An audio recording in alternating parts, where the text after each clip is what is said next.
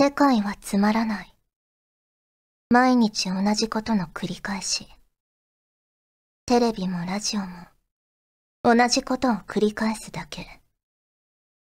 平凡な世界。なら、私が変えてしまおう。どうせいつか枯れる命。このまま終わるのは意味がない。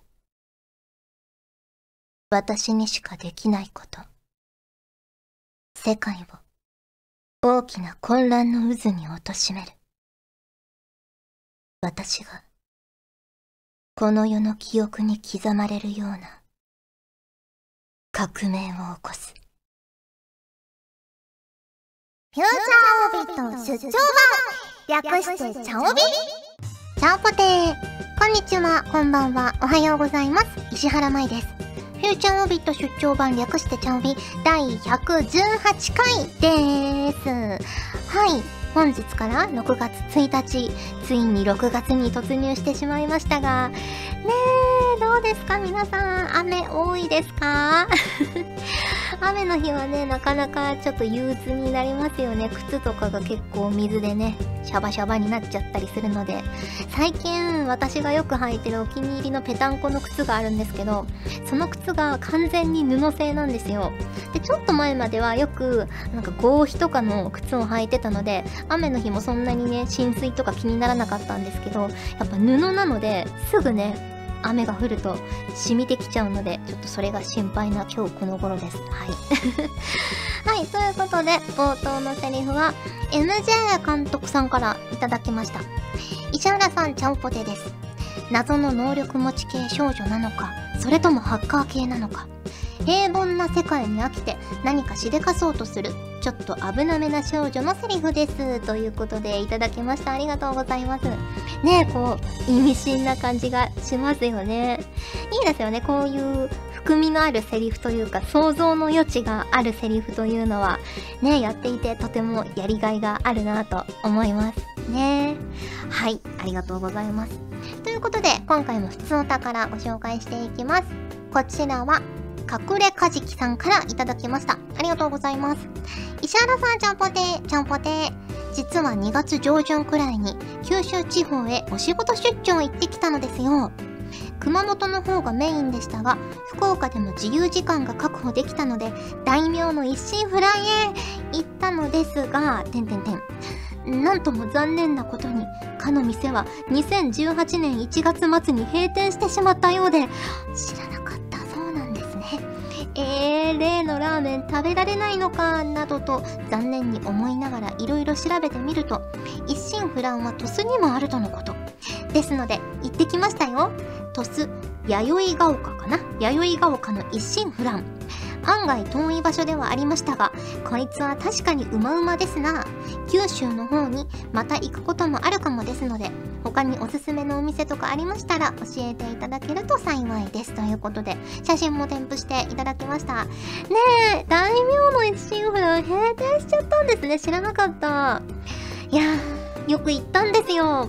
もうね、あの、学生時代も行ってたし、あとリンクスとしてね、九州地方に福岡大会の時とかも、みんなで、メンバーみんなで行ったこともあったし、ねえ、家族で行ったこともあるし、そうですか、閉店してしまったんですね。寂しいですね。まあ、ただ、鳥栖鳥栖で、鳥栖って佐賀県ですよね。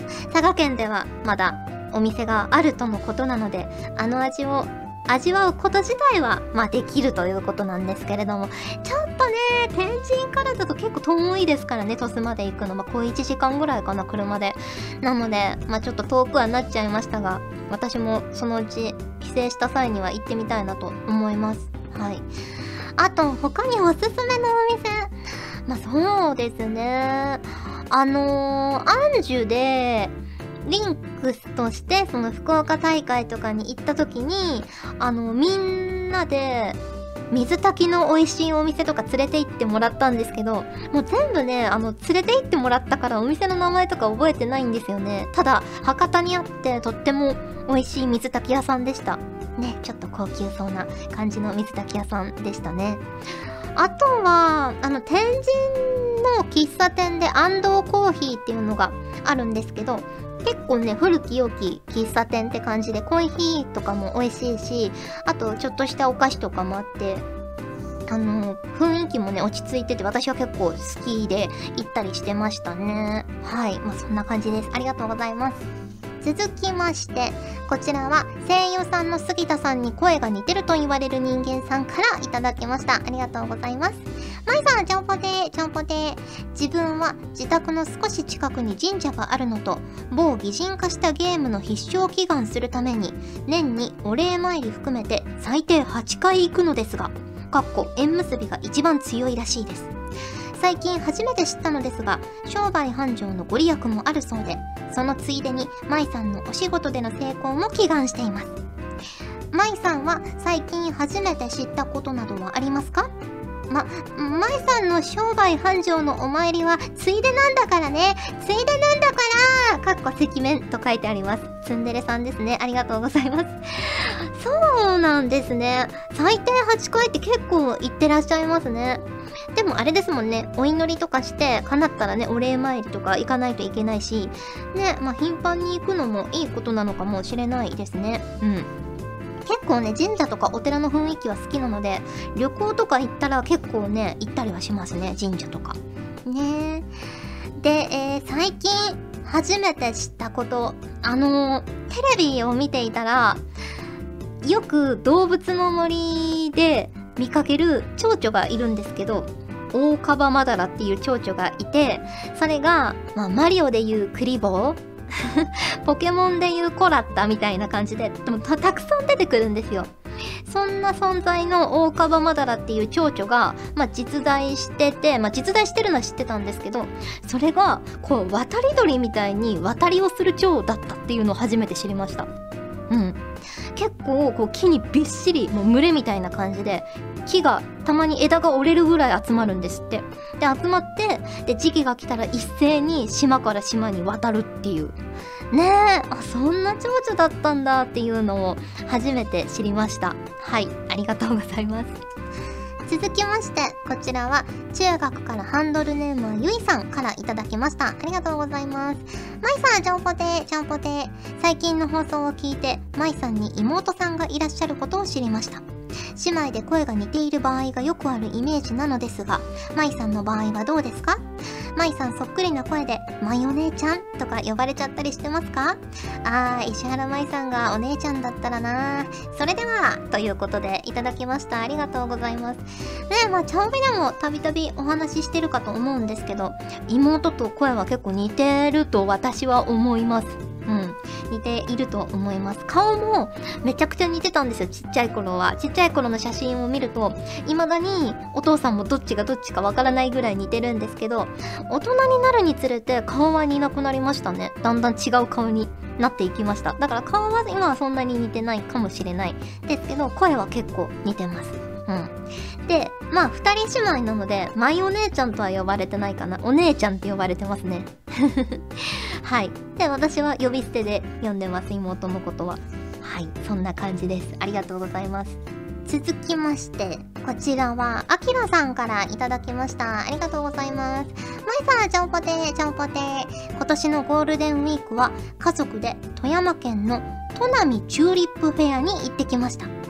場内には300万本のチューリップが咲いているので、右を見ても左を見てもチューリップだらけです。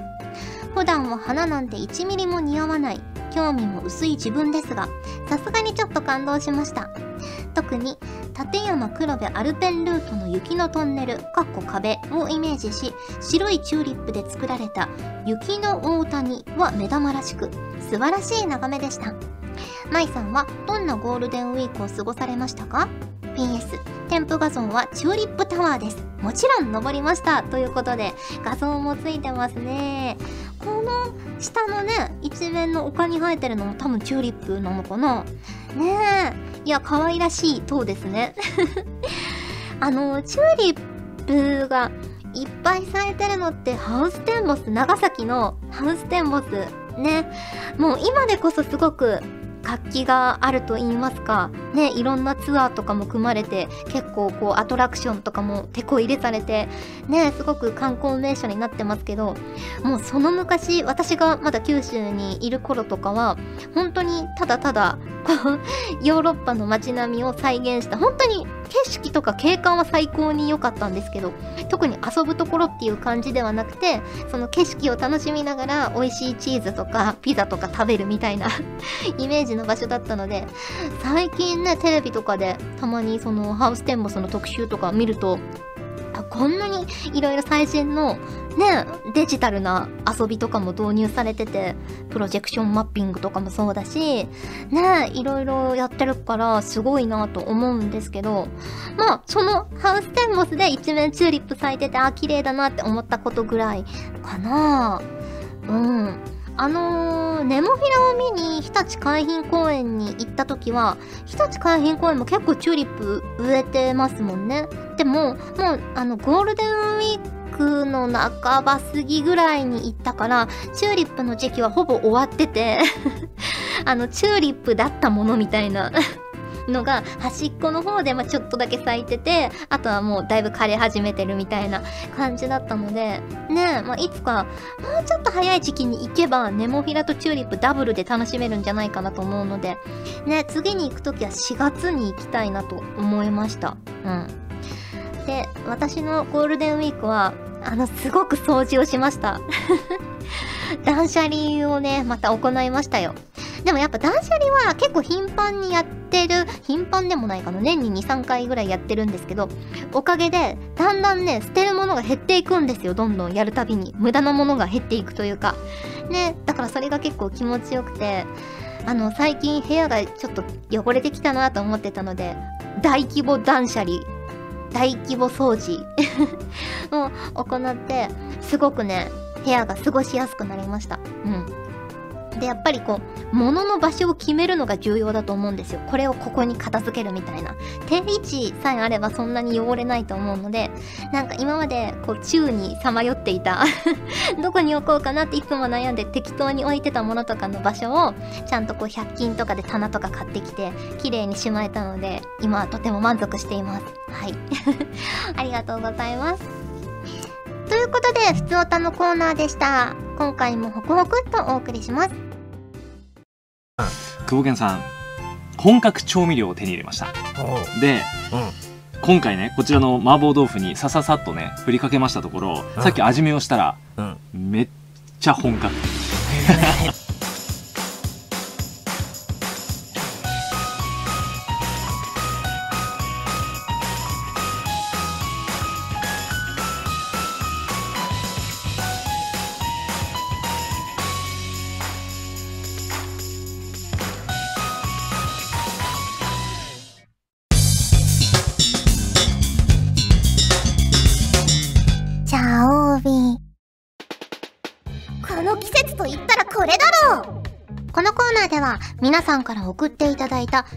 ネタとしての定番あるあるを紹介していきます。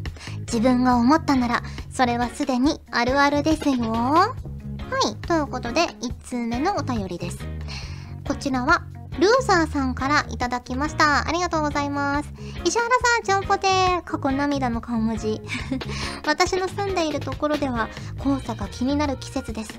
天気がいいからと洗濯物を外に干すと細かい砂が毎日使う車のフロントガラスは、てんてんてん。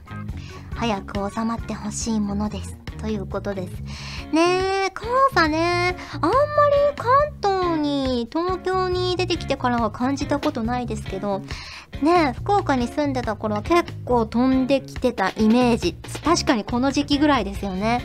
そうそうそう。で、結構自転車のサドルとかにも積もってたりしてジャリジャリしたりとか、ね、目に入って痛かったりとかしましたもんね。そっか。確かに車とか乗られる方だとフロントガラスとかも気になりますよね。いやー、そうですね。でも、あれなんですよ。まあ、黄砂は確かに嫌ですけど、ついに花粉シーズンが私の中では終了しまして あの、つかの間のマスクあんまりしない期間に入ったので、とっても嬉しいですね。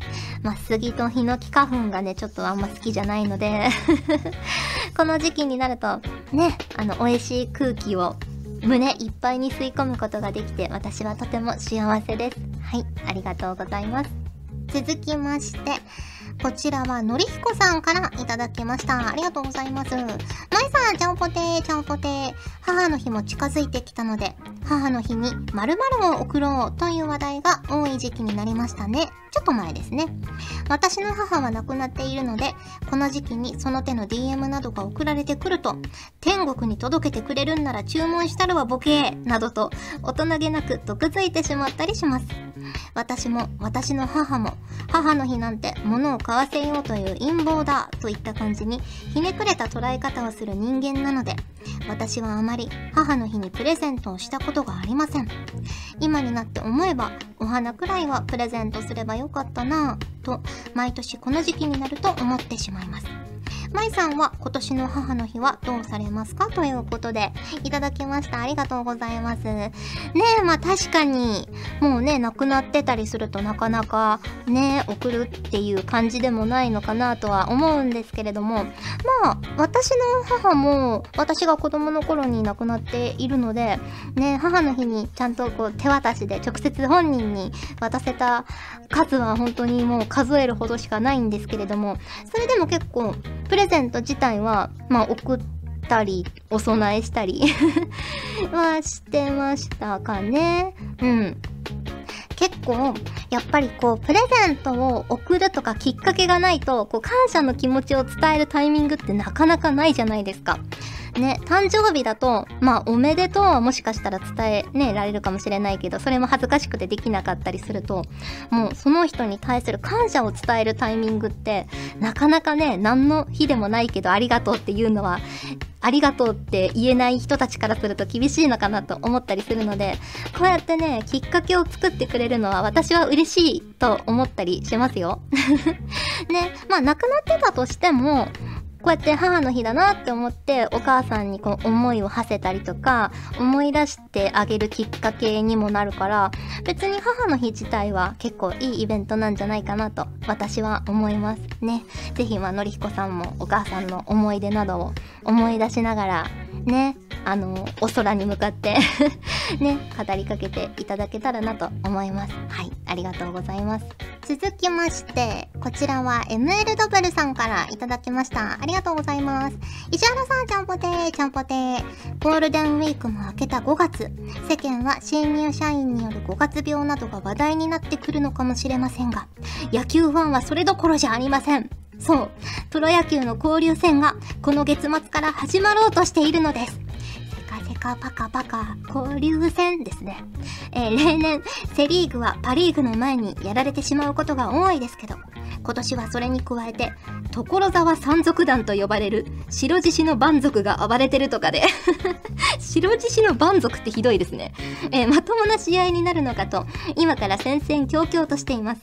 地元横浜は敵地福岡にて、石原さんの愛するホークスとぶつかりますが、昨年の日本シリーズのリベンジなるか、そちらもドキドキですということでいただきました。ありがとうございます。ねえ、私もまだまだにわかホークスファンなので、そこまで詳しくはないんですけど、確かホークスって交流戦結構ね、今まで調子いいんですもんね、例年ね。なので、私もとても楽しみにしています。ね。まだね、今シーズンちゃんと、あの、テレビでは見てるんですけど、球場にね、行けたのは1回しかなくて、で、その1回っていうのも、あの、チケットの知り合いの方から、あの、直近で譲って行けなくなっちゃったからって言って譲っていただいて、で、その試合が 西武対楽天だったんですよ。ね、だからまあ、あの、ホークスではなかったんですけど、いただいたので、せっかくなので西武ドームに行ってきました。ね。まあ、私の愛するパリーグなので よくね、選手とかも結構見覚えのある選手がやっぱり多いので、楽しいは楽しかったですね。うん。で、やっぱりこう、何食べようかなと思って焼き鳥にするか、ケンタッキーにするか悩んで ケンタッキーを買って、ケンタッキーをビールで流し込むっていう。ねえ、天気も良かったし、とっても気持ちよかったですね。ちなみにやっぱり西武が勝ってました。うん。ねさすがですね。すごく調子いいですもんね。いやどうなることやら心配ですけど、でも応援したいと思います。はい、ありがとうございます。ということで、この季節と言ったらこれだろうのコーナーでした。ガジェットリンクでは、声優の派遣、キャスティング、コーディネート、録音スタジオの手配など、声に関するお仕事のご依頼を受けたまわっております。恋の悩みは解決できませんが、声の悩みはお気軽にご相談ください。先輩、これでいいですか？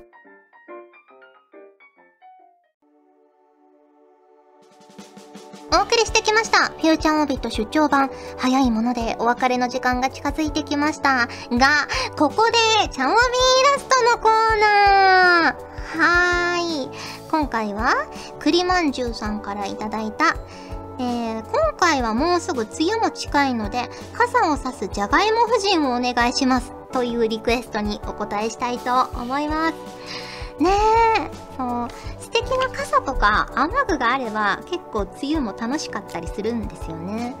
そう、私も傘は新しいのがあるので、それをね、刺すの自体は結構楽しかったりもするんですけど、毎年買う買うと言って、未だに私レインブーツが買えてなくて レインブーツがあれば、きっと、ちょっとした水たまりぐらいなら、入っても大丈夫だから、雨もねよりちょっと楽しく感じるようになるんじゃないかなとは思うんですがね結構友達とかも可愛いレインブーツ履いてたりしますもんね。ほんと普通のブーツみたいなやつとかもあるしパンプスみたいなやつもあるしねいろいろなタイプが出てますもんね。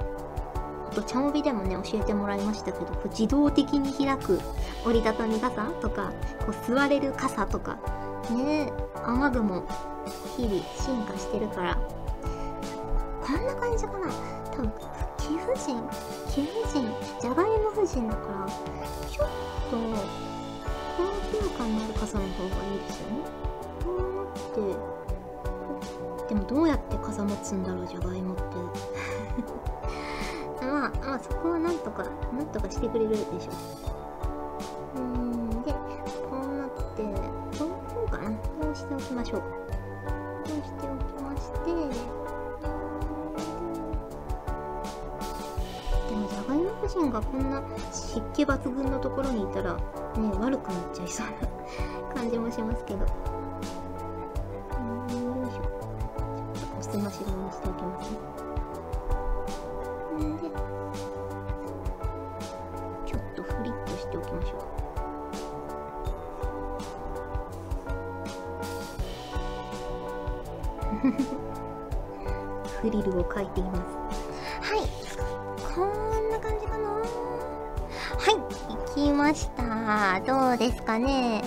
さんこれが私の思うじゃがいも夫人が傘を差す姿です。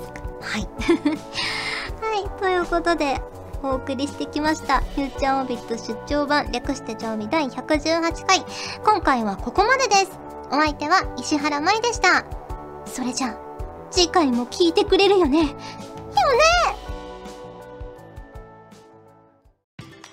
ちゃんと OB のホクホククイズ。マイマイは大人になってから、久しぶりに駄菓子屋へ行きました。そして、子供の時大好きだったお菓子を見つけ、それを買いました。さて、マイマイが駄菓子屋へ行ったのは、春、夏、秋、冬のどの季節かな？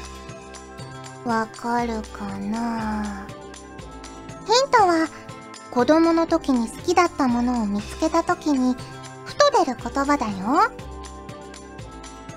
はい。時間切れ。答えは夏。懐かしかった。夏、歌詞、買ったから。みんなわかったかな？この番組はガジェットリンクの提供でお送りしました。それでは次回もお楽しみに。バイバーイチャオベでは皆さんからのお便りをお待ちしております。各コーナーごとに画面に表示のハッシュタグを必ずつけてくださいね。そして投稿フォームも設置しております長文や社員の皆様からの投稿お待ちしております皆さんと一緒に番組を作りたいので思いついたらどんどん送ってください。たくさんのお便りお待ちしております。